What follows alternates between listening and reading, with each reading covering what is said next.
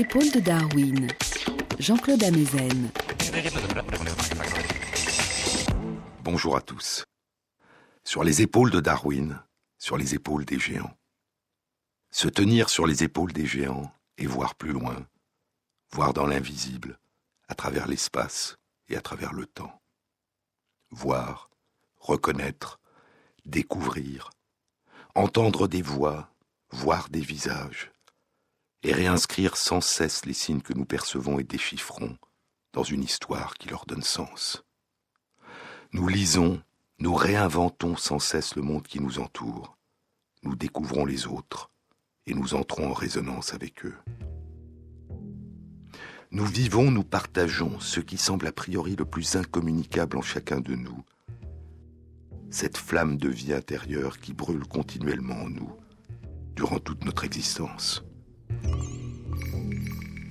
En dehors de toute communication verbale, par-delà le langage, en deçà du langage, nous avons cette capacité en observant les autres de ressentir, de simuler, de vivre en nous ce que nous percevons de leur monde intérieur. Nous entrons en résonance avec les intentions et les émotions des autres. Nous nous mettons à la place des autres. Et notre mémoire tisse en permanence à partir de nos souvenirs une correspondance qui nous paraît évidente entre les sensations que perçoivent nos différents sens. Une correspondance qui donne à ce que nous appelons la réalité cette familiarité, cette ressemblance et cette fidélité par rapport à ce que nous en avons il y a longtemps découvert et inscrit en nous sous la forme de souvenirs.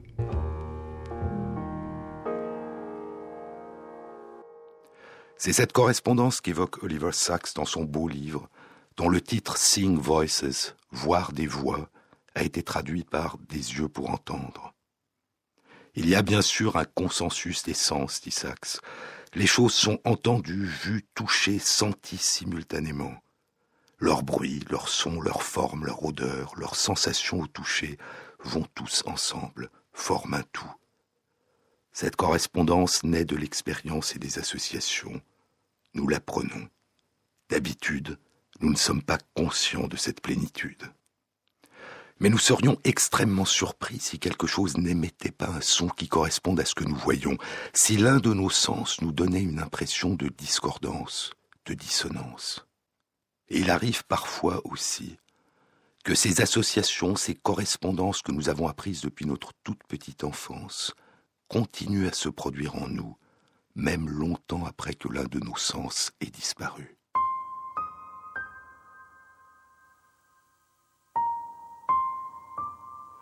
Oliver Sacks cite le poète David Wright, qui est devenu sourd à l'âge de 7 ans. David Wright évoque ces voix fantômes qu'il entend quand on lui parle et qu'il voit les mouvements des lèvres et du visage. Et il dit aussi qu'il entend le souffle du vent quand il voit des arbres ou des branches que le vent fait bouger. Il appelle cela la musique des yeux.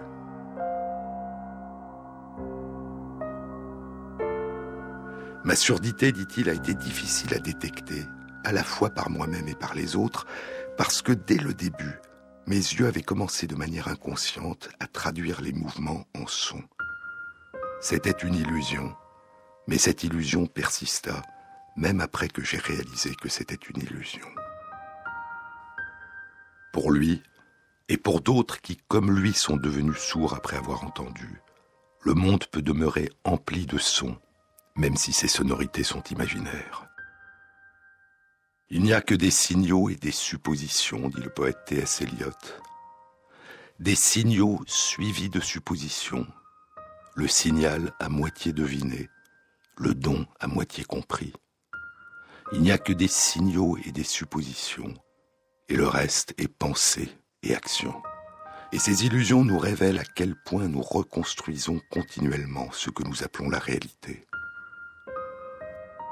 En intégrant en permanence en nous différentes représentations du monde environnant que nous renvoient nos différents sens, notre vue, notre audition, notre toucher, et en fonction de nos émotions, de nos souvenirs, de nos attentes, de nos calculs de probabilité, nous faisons émerger en nous une représentation composite, évolutive et complexe, qui donne continuellement un sens, une signification à ce que nous vivons. et nous allons à la rencontre des autres. Nous entrons en communication avec les autres, nous apprenons des autres, et nous découvrons le monde à travers leurs yeux, leurs gestes, leurs émotions, leur façon de vivre, leurs souvenirs, leurs mots.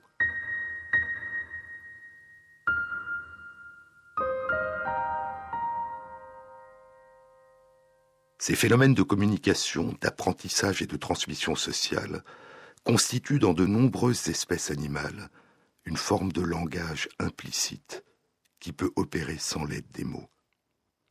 Et ces phénomènes avaient joué pour Darwin un rôle essentiel dans l'évolution qui a donné naissance à nos premiers ancêtres humains. L'idée sur laquelle Darwin insistera dans la généalogie de l'homme qu'il publie en 1871, douze ans après de l'origine des espèces, cette idée, c'est l'importance de l'évolution de la sociabilité.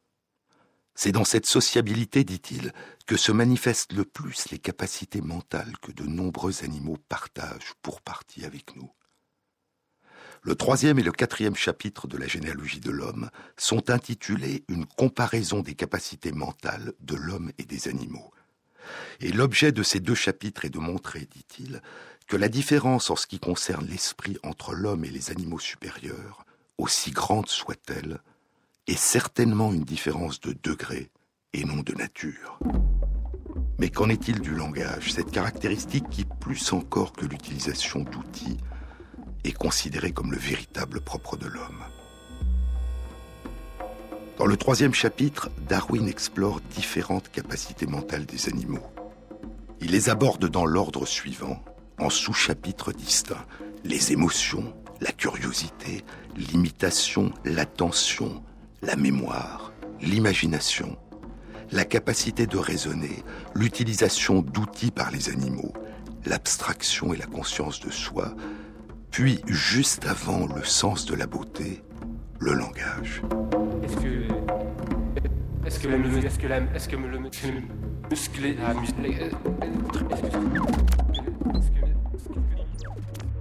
Et de manière saisissante, après avoir commencé la plupart de ses sous-chapitres par une phrase du type Cette faculté a été à juste titre considérée comme l'une des principales différences entre l'homme et les autres animaux, Darwin présente des exemples précis tiré d'une observation attentive du comportement de certains animaux, et finit par expliquer en quoi cette idée d'un propre de l'homme correspond à une illusion.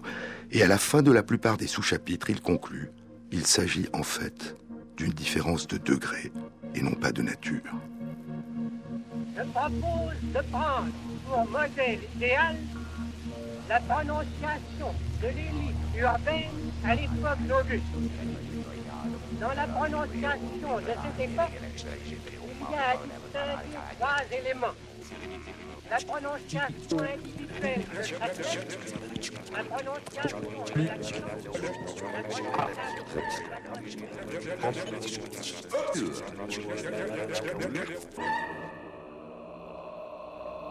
Mais revenons au langage. Cette faculté, commence là encore Darwin, cette faculté a été à juste titre considérée comme une des principales différences entre l'homme et les animaux. Si l'on considère que les animaux n'ont pas de langage, il faut néanmoins admettre, note Darwin, que le langage n'est pas nécessaire à la pensée ou au raisonnement.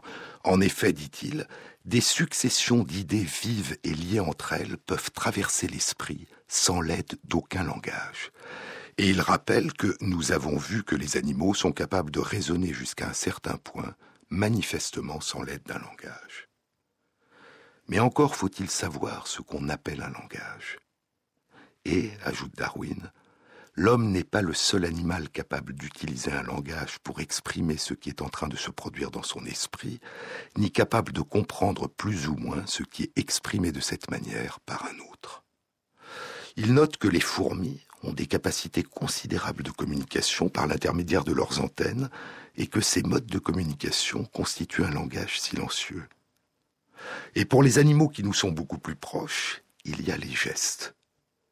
Nous comprenons la signification des mouvements et les gestes des singes, dit Darwin, et ils comprennent en partie les nôtres. L'utilisation du langage articulé est en revanche particulier à l'être humain, mais l'être humain utilise aussi, comme les autres animaux, des cris inarticulés pour exprimer ses pensées et ses émotions, s'aidant en cela par des gestes et par les expressions, les mouvements des muscles du visage.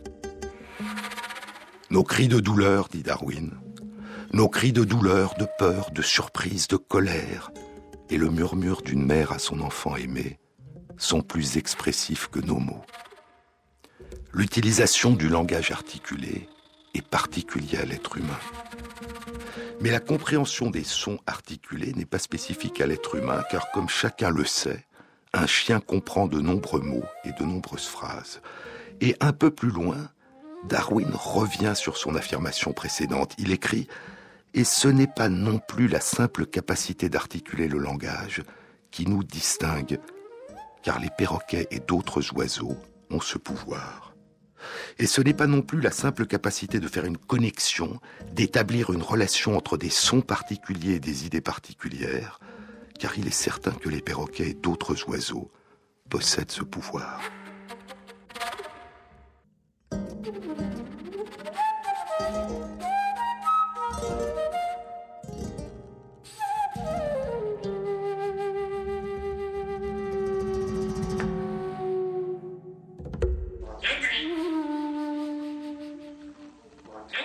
J'ai reçu de nombreuses descriptions détaillées de ce fait, ajoute Darwin dans une note de bas de page, et il mentionne des perroquets qui disent bonne matinée le matin et bonne nuit la nuit, ou qui appellent les habitants de la maison et certains visiteurs par leur prénom, ou qui leur disent bonjour quand ils arrivent et au revoir quand ils s'en vont. Les sons émis par les oiseaux, dit Darwin, constituent par de nombreux aspects l'analogie la plus proche qu'on puisse trouver avec le langage, car les oisillons apprennent leur chant et même leurs appels de contact de leurs parents ou de leurs parents adoptifs. Ces sons, ajoute-t-il, ne sont pas plus innés que le langage chez les êtres humains. Et les premières tentatives pour chanter peuvent être comparées à l'effort imparfait du babil chez le petit enfant. Le jeune oisillon continue à répéter son chant durant 10 à 11 mois. Ses premières tentatives correspondent à peine à une ébauche du futur chant. Mais à mesure qu'il grandit, nous pouvons commencer à percevoir ce qu'il cherche à atteindre, et à la fin, il chante son véritable chant. Et ces chants évoluent, poursuit Darwin, comme nos langues. Les oisillons qui ont appris le chant d'oiseaux d'une autre espèce, comme les canaris élevés au Tyrol, enseignent et transmettent leurs nouveaux chants à leurs enfants. Et les petites différences naturelles entre les chants des oiseaux d'une même espèce qui vivent dans différentes régions peuvent être comparées à des dialectes provinciaux. Près d'un siècle plus tard, à partir des années 1960, les mystères de l'apprentissage et des variations des chants des oiseaux redeviendront des sujets de recherche.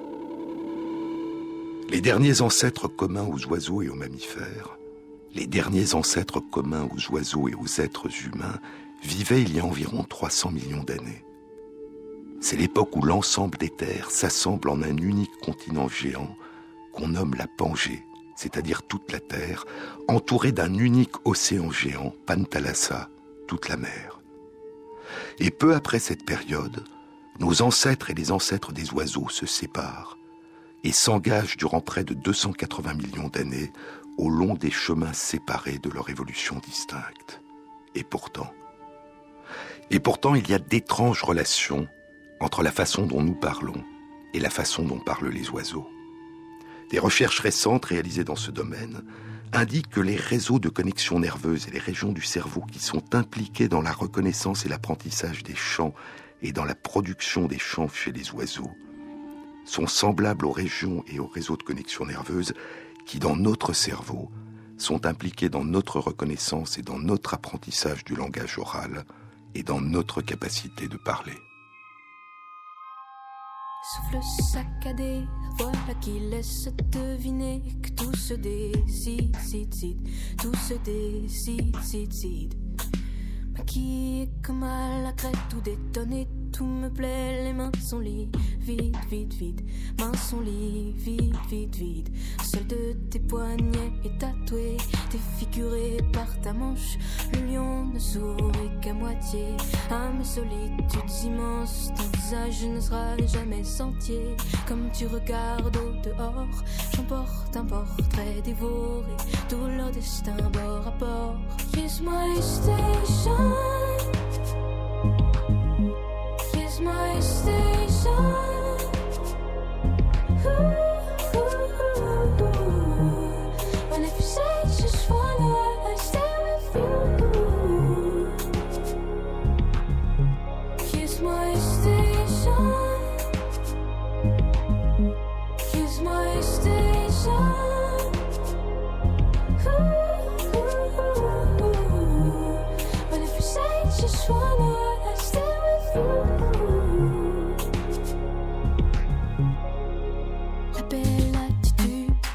De l'impatience comme certitude collée à trois fils, fil, fil, liée à trois fils, fil, fil. Tu seras, j'espère, fidèle aux violences qui opèrent que tu respires, pire, pire, que tu respires, pire, pire. D'ordinaire, cette ville n'offre rien qu'une poignée d'odeurs tenaces. Et cette ville est morte, je sais bien. Toi seul garde de l'audace. Il faudrait que tu la portes loin, alors que d'autres renoncent. Je descends deux enfers plus loin pour que l'orage s'annonce. Kiss my station. Kiss my station.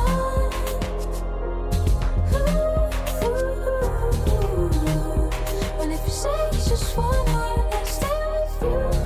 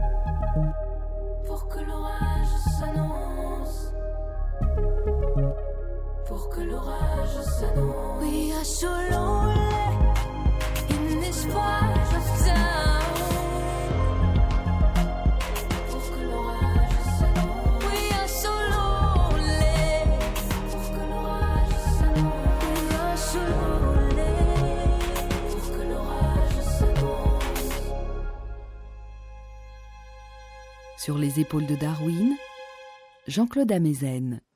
Durant l'été 2011, une étude publiée dans la revue Nature Neuroscience suggérait que le chant de certains oiseaux possède une syntaxe et obéit à des règles de grammaire. Les moineaux du Japon ont un chant très élaboré composé de séquences variables de syllabes, mais le fait que ces séquences de syllabes ne sont pas agencées au hasard a suggéré l'existence d'une syntaxe de base. Les groupes de syllabes varient et s'organisent en suivant des règles abstraites. Et les moineaux du Japon sont capables d'apprendre à distinguer de nouvelles règles de grammaire qui ne sont pas habituellement utilisées dans leur chant, comme de nouveaux agencements artificiels de groupes de syllabes en fonction de nouvelles règles artificiellement créées par les chercheurs. Les moineaux du Japon qui ont été exposés à ces chants élaborés par les chercheurs détectent les chants qui contiennent des fautes de grammaire dans cette grammaire artificielle, comme ils détectent des fautes de grammaire que les chercheurs ont artificiellement introduites dans des enregistrements de chants naturels des moineaux du Japon de leur voisinage. Ces règles de syntaxe correspondent notamment à ce qu'on appelle des phénomènes de récursion, des processus récursifs qui étaient jusque-là considérés comme l'un des propres de l'homme, une spécificité du langage humain. Je vous en ai déjà parlé, souvenez-vous. Un processus récursif, c'est la modification de la structure et du sens d'une phrase par une deuxième phrase insérée à l'intérieur de la première, la deuxième phrase pouvant elle-même être modifiée ou complétée par une troisième phrase insérée dans la deuxième. C'est le cas par exemple lorsque je dis La musique, écrivait Darwin dans la généalogie de l'homme, a le merveilleux pouvoir de nous rappeler, d'une manière vague et indéfinie, ces puissantes émotions qui étaient ressenties en dehors de l'usage des mots, durant ces âges depuis longtemps révolus qui ont précédé l'émergence du langage humain. Ce sont ces règles d'insertion de portions de phrases à l'intérieur de la phrase principale que peuvent apprendre et distinguer les moineaux du Japon, sous la forme de règles particulières d'insertion de certains groupes de syllabes à l'intérieur d'autres séquences de syllabes.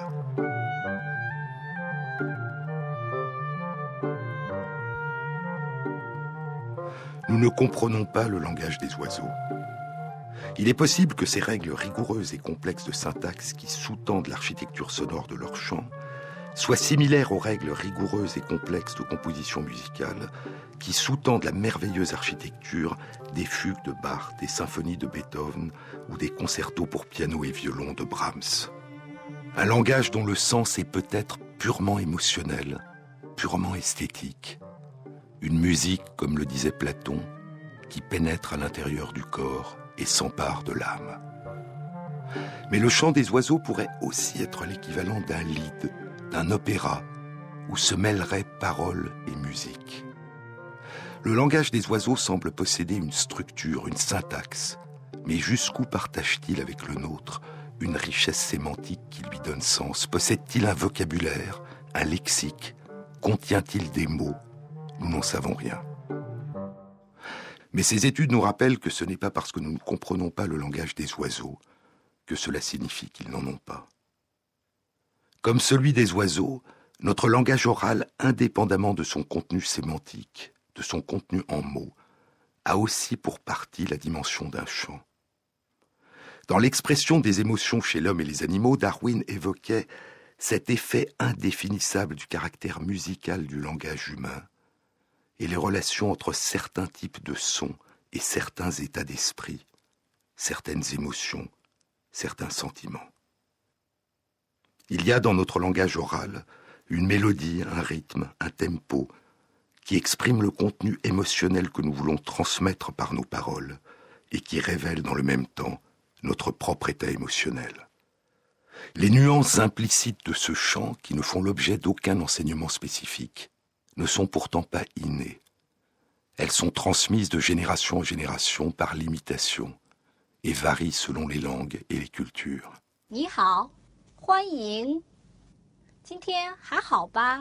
Dans la langue chinoise, le ton, la tonalité, la note du chant sur laquelle on place une syllabe ne traduit pas seulement l'émotion.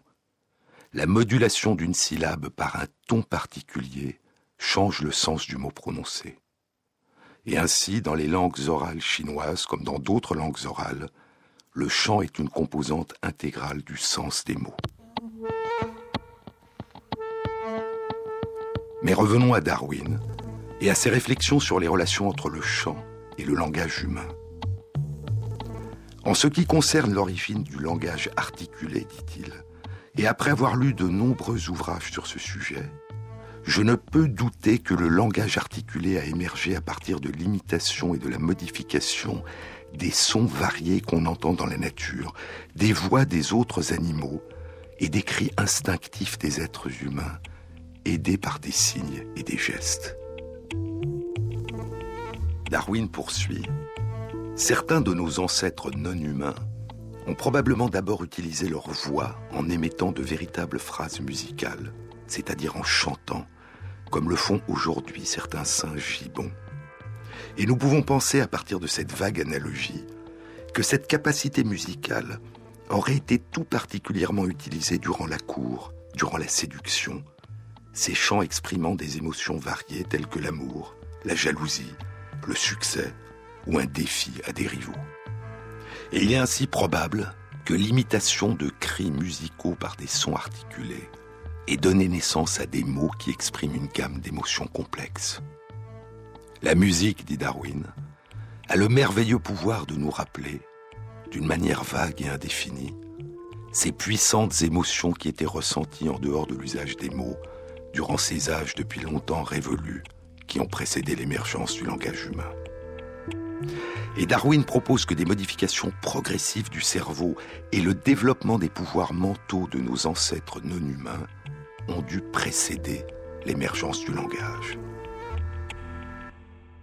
On a dit, écrit Darwin dans la généalogie de l'homme, que le langage humain était un art ou un artisanat, comme le savoir-faire du boulanger qui produit le pain ou celui du brasseur de bière, ou encore le fait de savoir écrire. Mais aucun linguiste, poursuit Darwin, ne suppose aujourd'hui que le langage a été délibérément inventé.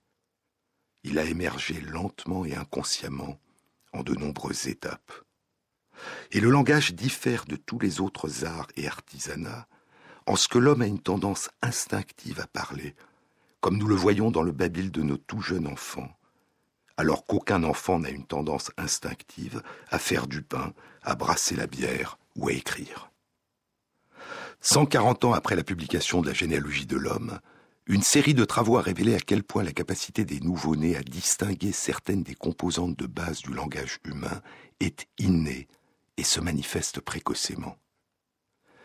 Des études suggèrent que les nouveau-nés distinguent les consonnes et les voyelles, qu'ils peuvent détecter des relations entre des syllabes, qu'ils peuvent se souvenir d'un mot pendant une durée qui va jusqu'à 24 heures, et que leurs pleurs comportent une tonalité et un rythme qui se rapprochent de ceux de la langue qui est parlée autour d'eux. Il y a quatre mois, à la fin octobre 2012, une étude était publiée dans les comptes rendus de l'Académie des sciences des États-Unis par des chercheurs de Trieste et de Venise en Italie et de l'Université Harvard aux États-Unis.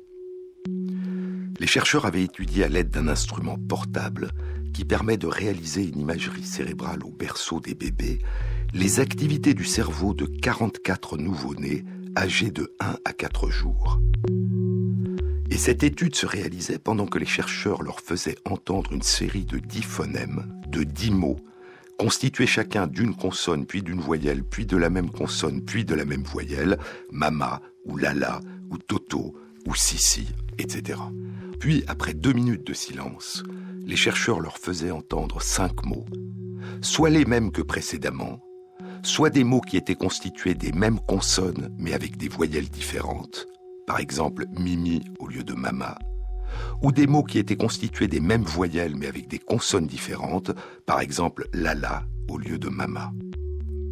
Et les résultats de l'étude suggèrent que les nouveau-nés se souviennent mieux des voyelles que des consonnes. Les changements dans les voyelles entraînent une stimulation plus importante de leurs activités cérébrales que les changements dans les consonnes. En d'autres termes, si les nouveau-nés sont capables de distinguer aussi bien les consonnes que les voyelles, ils inscriraient plus dans leur mémoire, à court terme du moins, et se souviendraient mieux des voyelles que des consonnes. Les voyelles constituent la dimension musicale essentielle de nos langages, le chant, la prosodie. Et ainsi, ce serait ce que Darwin considérait comme la dimension originelle des langages humains, la musique, le chant. Ce serait cette dimension-là à laquelle nous serions le plus sensibles au moment même où nous voyons le jour.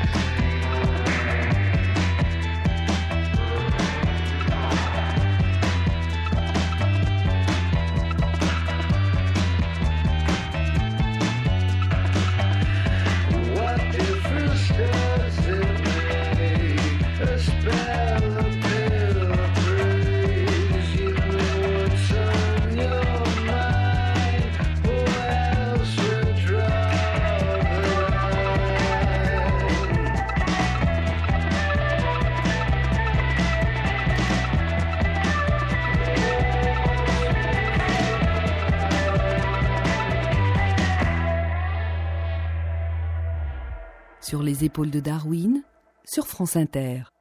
Nos capacités de nous approprier les langues humaines débutent plus tôt encore, avant même le terme habituel de notre naissance.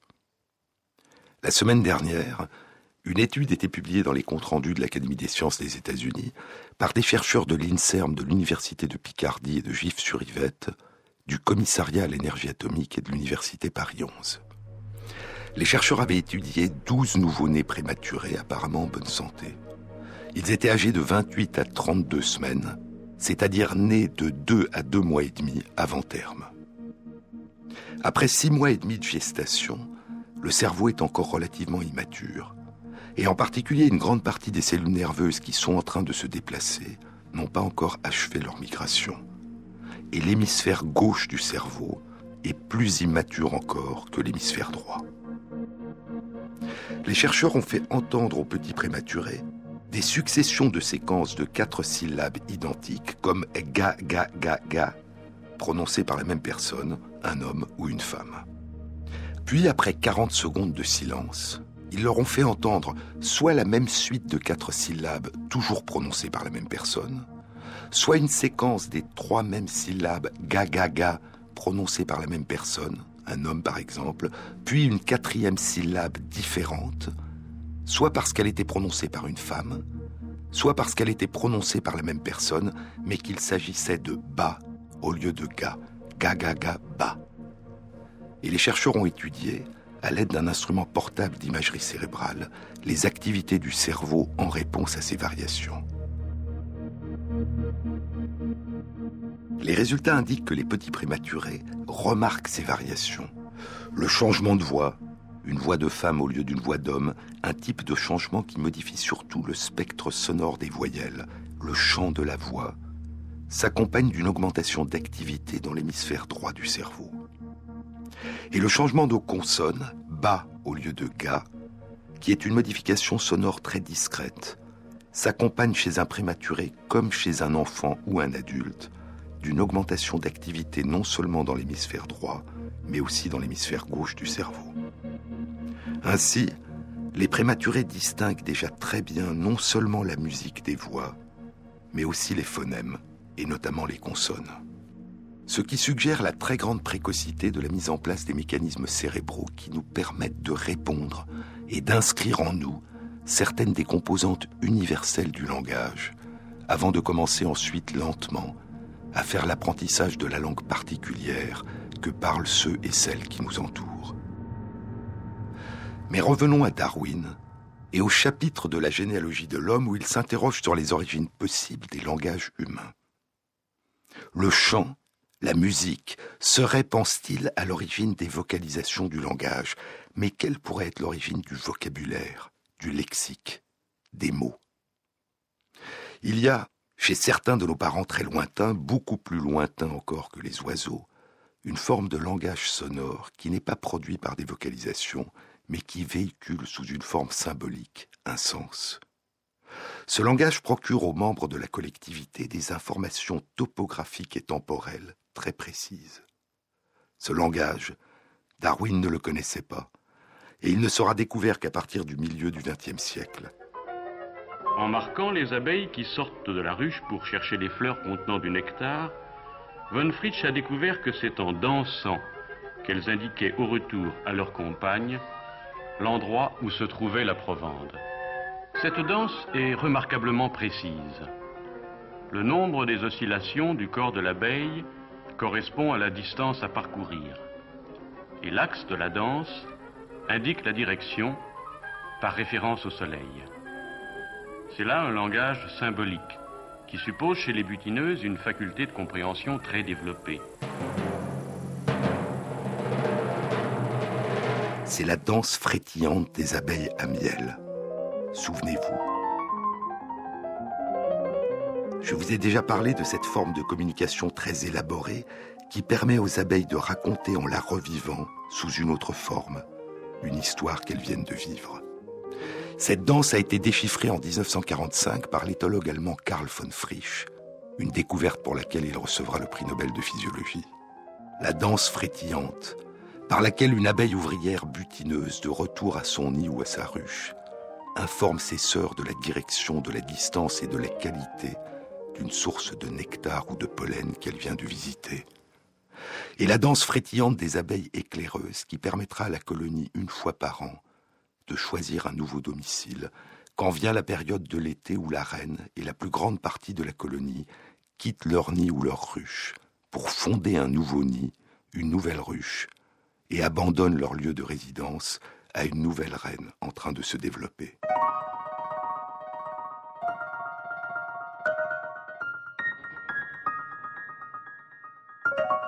Darwin ne connaît pas le langage et le vocabulaire des abeilles. Mais ce qui l'intéresse le plus, c'est le vocabulaire de nos plus proches parents, les singes.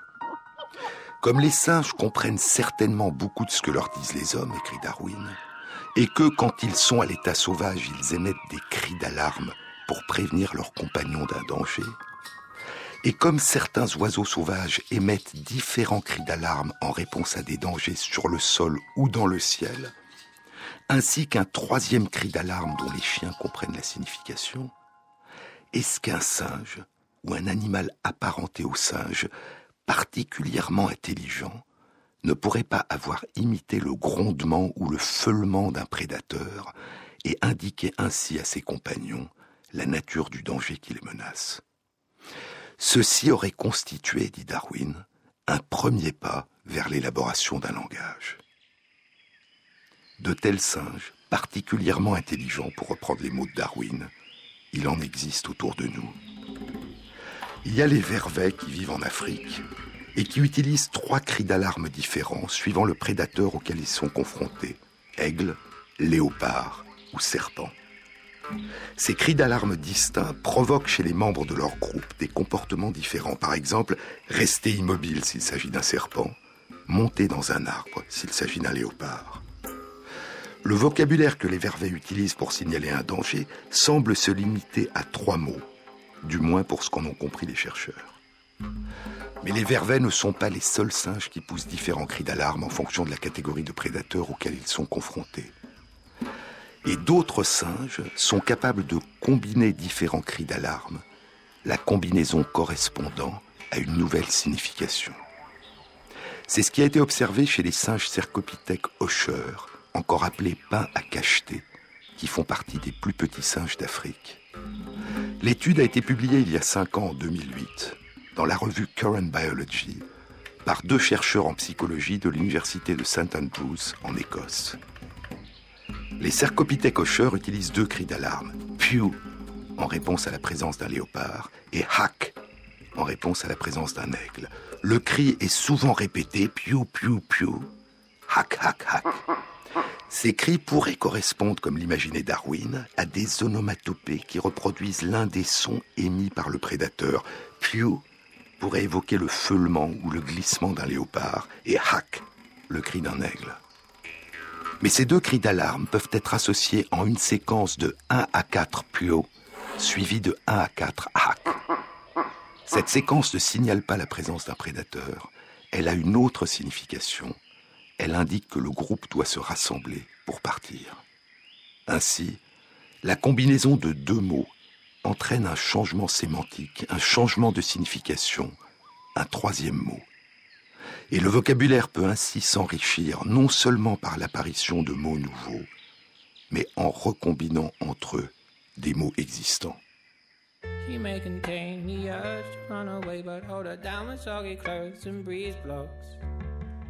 Shivers in your fever, scream me again. Never kisses, or do you ever send a full stop? Do you know where the muffins go? They go along to take your honey. Way down how we build our breakfast down and say, My love, my love, love,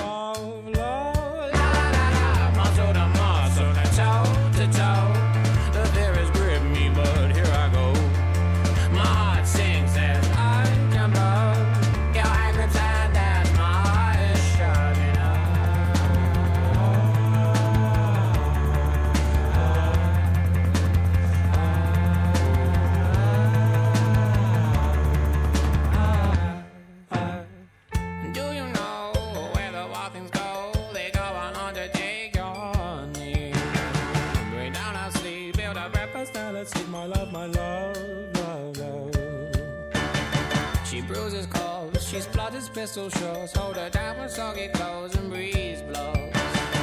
She's morphine, queen of my vaccine, my love, my love,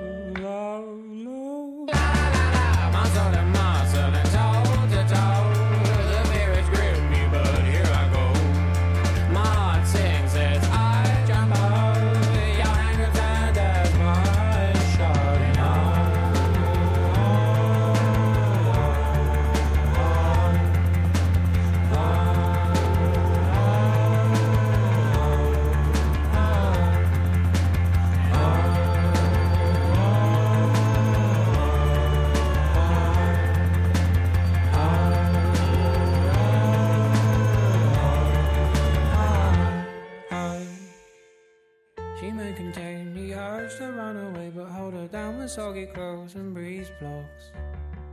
Germaline, disinfect the scene, my love, my love, love, love. But please don't go. I love you so, my lovely.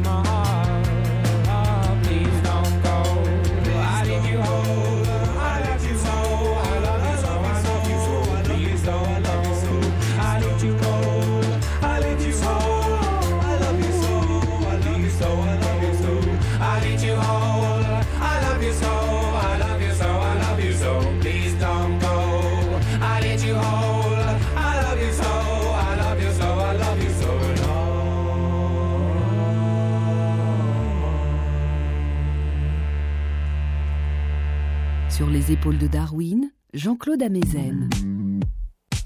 L'année 2009, un an après la publication concernant le vocabulaire de trois mots des cercopithèques Usher, d'autres travaux étaient publiés dans les comptes rendus de l'Académie des sciences des États-Unis et dans la revue PLOS ONE par des chercheurs en éthologie du CNRS de l'Université de Rennes, de l'Université de Cocody Abidjan en Côte d'Ivoire et par l'un des deux chercheurs de l'Université de St Andrews en Écosse qui avait participé aux travaux sur les cercopithèques Usher.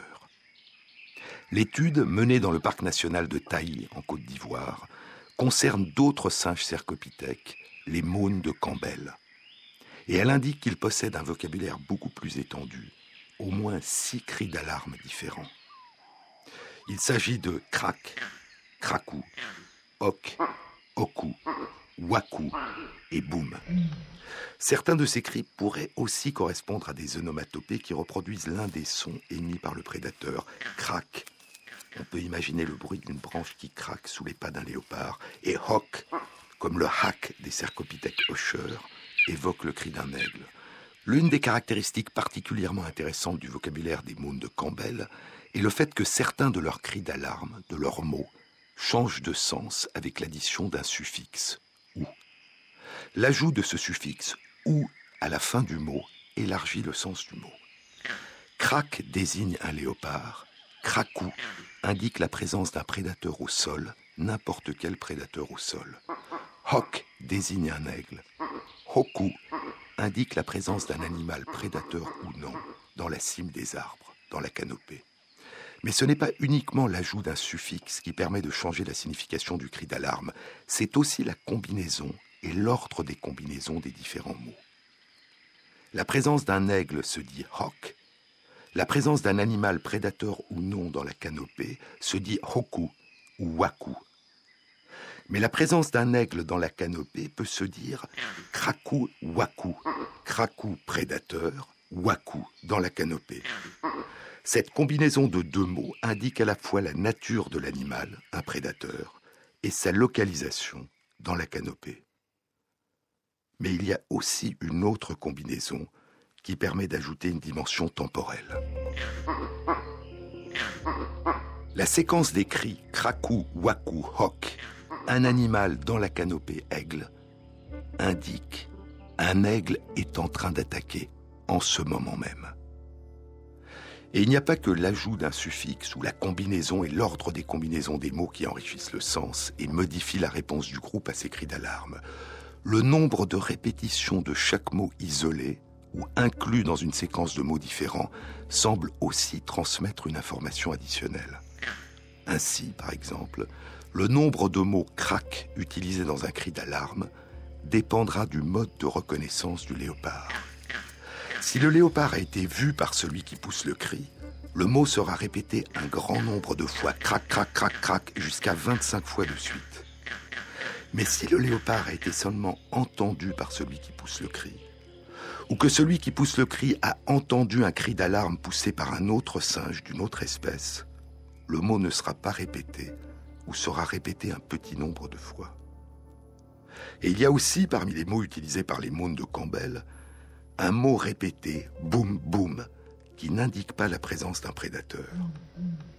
Boum boum est un signal de regroupement pour le départ du groupe ou un signal d'arrêt durant un déplacement du groupe. Et le fait qu'une phrase commence par le mot boum indique que quel que soit le mot suivant, quel que soit éventuellement le danger signalé, il ne s'agit pas d'un prédateur. Krakou signifie prédateur au sol. Mais la séquence boum boum krakou krakou signale un danger dû à la chute d'une branche ou un arbre en train de tomber. Et une séquence un peu différente, boum boum hoku krakou hoku, signale un tout autre danger éventuel, la proximité d'un autre groupe de singes. Ainsi, un jeu de variations dans les combinaisons, les associations et les répétitions à partir d'un répertoire élémentaire de six cris, en fait un répertoire de quatre cris, dont deux ont été modifiés par l'ajout d'un suffixe, constitue un mécanisme remarquable d'évolution de signification et de réponse possibles qui correspond à l'émergence d'une proto-langue et d'une proto-syntaxe. Quelle est la rapidité d'apparition possible, la capacité d'innovation possible d'un tel langage? Chez des mônes de Campbell vivant en captivité, les chercheurs ont identifié un mot nouveau qu'ils n'ont jamais entendu chez ces singes en liberté. Ce mot est crié lorsqu'un être humain inconnu s'approche du groupe en captivité.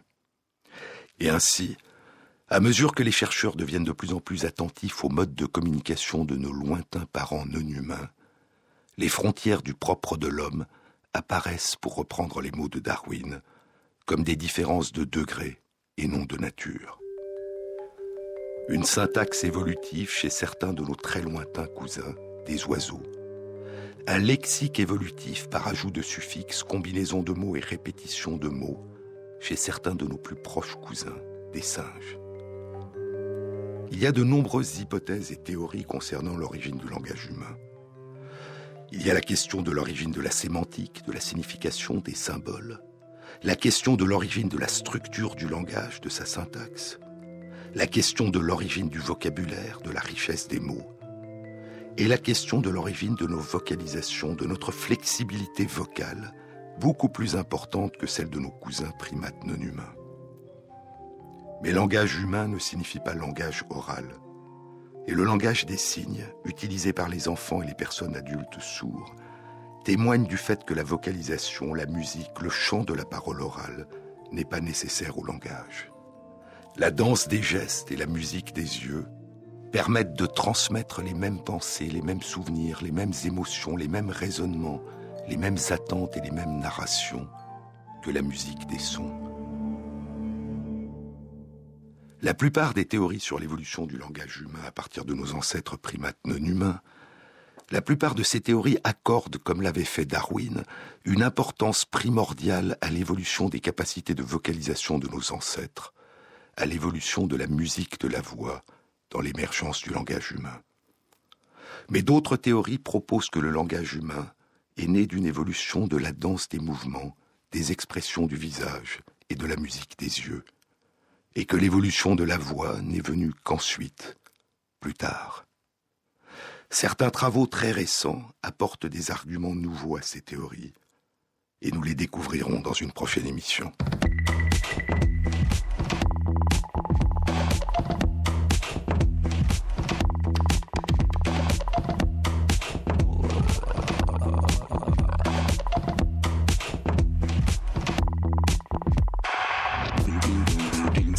A été réalisée par Christophe Imbert, avec à la prise de son Sandrine Laurent et Jean-Baptiste Audibert pour la programmation des chansons.